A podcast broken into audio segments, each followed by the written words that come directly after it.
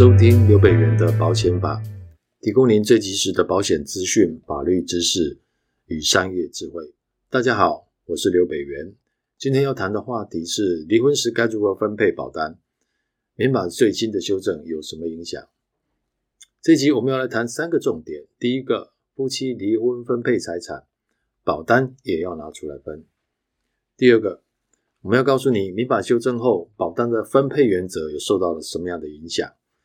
那当然，最重要的也就是第三个问题：面对这样的修正，我们该如何去应应？我这边先举个例子好了。呃，我们常常在很多的报章杂志上有看到这样的故事。呃，很多人呃，为了要嫁一个有钱的老公，费尽心思。嫁给有钱的老公，当然日子过得很好。纵使在离婚的时候，也能够分到大笔的财产，啊，这就是因为夫妻财产制度的关系。这样，好，那在以前，也许真的有人为了要离婚削得一部分的财产，呃，去找了有钱的人。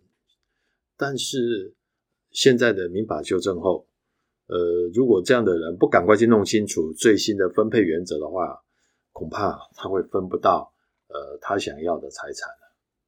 好，讲到这里，我想大家的兴趣就来了。那首先，当然我们要介绍的就是第一个问题，就是夫妻财产分配的时候，呃，保单是要拿出来分的啊。好，那这个话题呢，其实我们应该要从最基本的民法原则大概去做个简单介绍。呃，夫妻离婚的时候，如果他们没有约定任何的夫妻财产制呢，那他是用所谓的夫妻法定财产制。在离婚的分配原则是这样规定的，就是夫妻的双方哈，把他们在结婚后呃所得到的财产去减掉他们在婚姻关系中所产生的负债啊，两个人都这么做，好了，减掉之后呢，是不是两个人的婚后财产就算出来了？好，那这些婚后财产呢，呃，两个人就要去相减，多的减少的啊，那个差额部分。就要平均分配了。好，呃，这是我们过去民法的分配原则。啊，那保单要不要分呢？哎，保单它有保价金，对不对？啊，我想，呃，如果您投保的保单是终身人寿保险，或者是有非常高储蓄性质的保险，啊，甚至于是投资型保单，啊，因为它都有相当高额的保价金。呃，在我们的法律上认为，保单。因为有保价金这部分的金额，所以它也具有财产价值，应该要在离婚的时候被拿出来分配。那至于要怎么分呢？那当然就是循着刚刚我们所介绍的夫妻财产的分配原则，基本上呃是一人一半的方式在做分配。好了，接下来我们要来谈第二个部分。那这次民法修正的时候，到底修了什么东西呢？平均分配这样的观念，其实是为了要尊重男女平等啊，不去区分说，呃，谁赚的钱多或少，每个人对家庭的贡献都是一样的。好，所以我们法律有这样的一个所谓的剩余财产分配的原则，而且是平均分配这样。那但是总是有时候会有一些不公平的地方，呃，譬如说我们曾经办过一个案子，那那个男方都在家里面，每天都在喝酒。也不出去工作，家里的经济都是太太在支撑，呃，所以在离婚的时候，法官就认为说，如果这个时候还让这个男生也去分他太太努力工作所累积下来财产的一半呢，是相当不公平的啊，所以法官只分给他十分之一。好，也就是说，其实，在我们过去的民法上，确实也有依据，法官可以做不公平的分配，也就是不平均分配。好，他可以看他的状况，夫妻生活的状况。但是其实法律上虽然有一个不公平的分配的一个例外规定，但实际上的操作是困难的，因为没有明确的标准，没有明确的一个方向。好，所以到底什么叫不公平啊？其实呃，在很多法官在案子处理上，呃，确实是比较没有那样的动机啊，被鼓励。啊，说可以勇于去认定夫妻之间的各种状况之后，做出呃不是平均分配这样的一个财产分配方案好，那这次的民法修正就是为了要解决这个问题，让法官在适用什么叫不公平的时候，比较有一个具体的一个标准跟原则哦。所以呢，在也就是去年底啊，其实也没有多久，在两个礼拜以前啊，那他就做出了一个修正。那民法的修正案呢，就认为说，如果夫妻的一方对于婚姻生活是没有贡献的，或者是没有协力的啊。以至于说，如果说平均分配让人家会觉得看不下去的，那他就可以，法官可以做出不公平的分配、不平均分配了。好，那所谓的婚姻生活有没有贡献、有没有协力呢？还是说有没有什么其他状况？哎，这个法律就明文规定说，你可以去看夫妻婚姻存续中，哎，谁做家事，谁来照顾子女，对于家庭付出的整体的状况，还有呢，当然就是。两个人到底有没有住在一起？那双方取得财产的时间，以及其实在平时的经济能力的状况啊，也就是说，其实对于婚姻生活有没有贡献跟协助啊，这个标准就变得稍微具体了一点啊。法官可以根据这样的一个标准啊来做出分配。好，那当然我来举个例子好了啊，我们用分居来举例子好了，因为分居的时间可以量化。呃，比较容易来说明啊、那我们举个例子好了，如果有一对夫妻，他们有三年的婚姻关系，有一半的时间啊、一年半都在分居。那如果先生的婚后财产呢，呃，算起来是一千万，太太是五百万，哎，那根据我们刚刚所介绍的算法，就是哎，多的把它减少的，你看他们夫妻两个人的婚后的收入的差距有五百万。好，那这五百万本来哦，应该是要平均去做分配，就是一人有两百五十万了，这样。好，那诶，我们现在新法有规定咯，就是说，诶，他们分居的话，共同时间哦，那到底有多长？那分居占了他的生活时间有多长？好，那我们刚刚看到了三年的婚姻，有一年半在分居，一半的时间，这对夫妻是没有在一起的，也就是说，他们所累积的财产里面。其实有一半的财产似乎都跟对方没有关系，因为两个人没有住在一起了。好，所以在这样的情况下，诶，法官就可以引用我们最新的民法的规定，而认为说，其实他们分居的时间超过了是婚姻关系的二分之一了。好，那原来差额的五百万，一人分两百五，那可能就会认为说，那这五百万的差额里面，其实有一半。可能跟婚姻关系是没有关系的哦，所以那时候他就有可能会去扣掉这一半，也就是说，最后两个人要去分的金额，可能就是针对两百五十万来进行分配了。好，好，你看呢？这样的话是不是就有一个比较合乎情理的一个方案跟标准哦？那当然。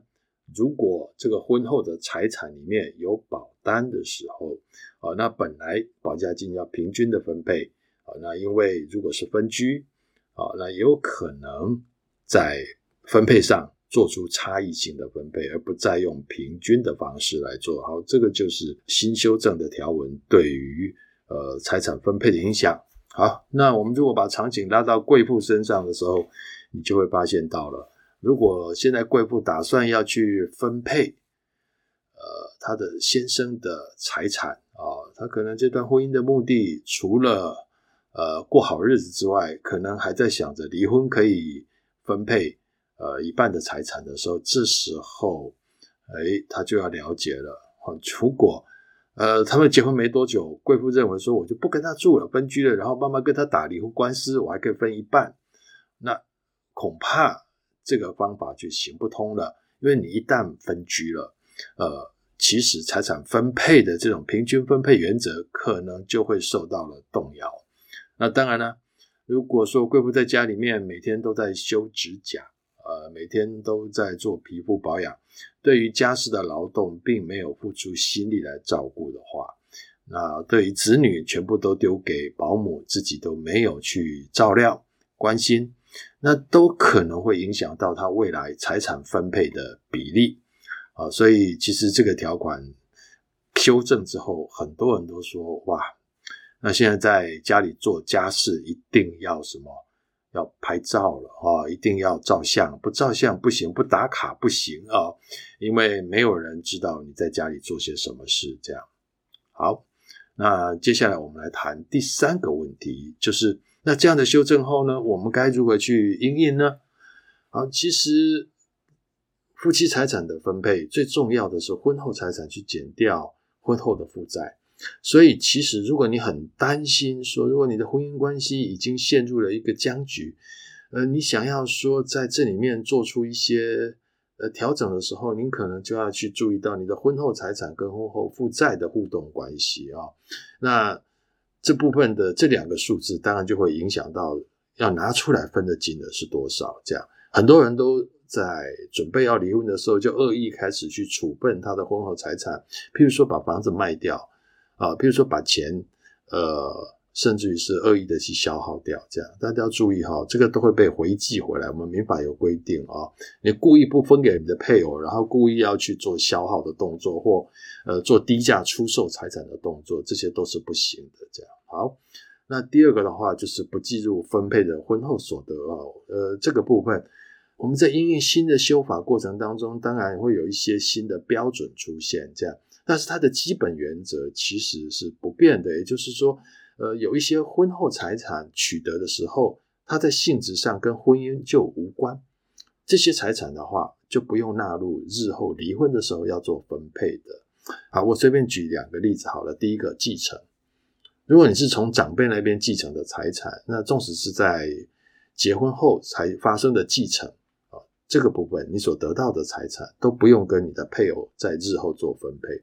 那第二个话，其实最常见的例子就是赠与，也就是说，如果你得到的这个财产是别人送的，啊，包括配偶所送的，那他都不会列入分配啊，要特别注意哦，尤其是配偶所赠送的部分啊，你一定要特别特别的去留意，他也不计入婚后财产的分配。也就是说，先生说：“哎呀，呃，太太，我用你的名字买个房子好了。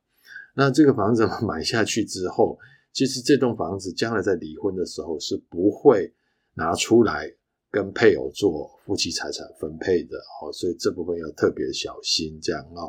那第三个就是家事贡献、家事付出跟分居的这些呃动作哈，都会影响到未来分配的结果。那这个部分。”我要提醒大家，在民事诉讼上，其实举证之所在，经常就是败诉之所在。所以哦，你要去想一想，如果你在婚姻关系中，如果你已经面对风雨飘摇的状况的时候，你可能要去面对夫妻财产分别需要去做分配的时候，那你要去想一下，呃，你能够举出多少的证据，去让法官看到你曾经为了这个家做过什么事情，这样。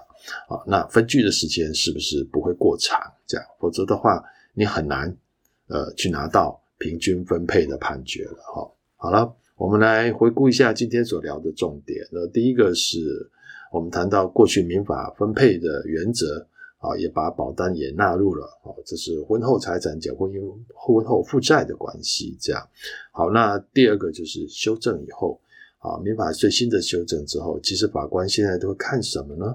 法官就是会注意到你对于婚姻的生活到底有没有贡献度啊？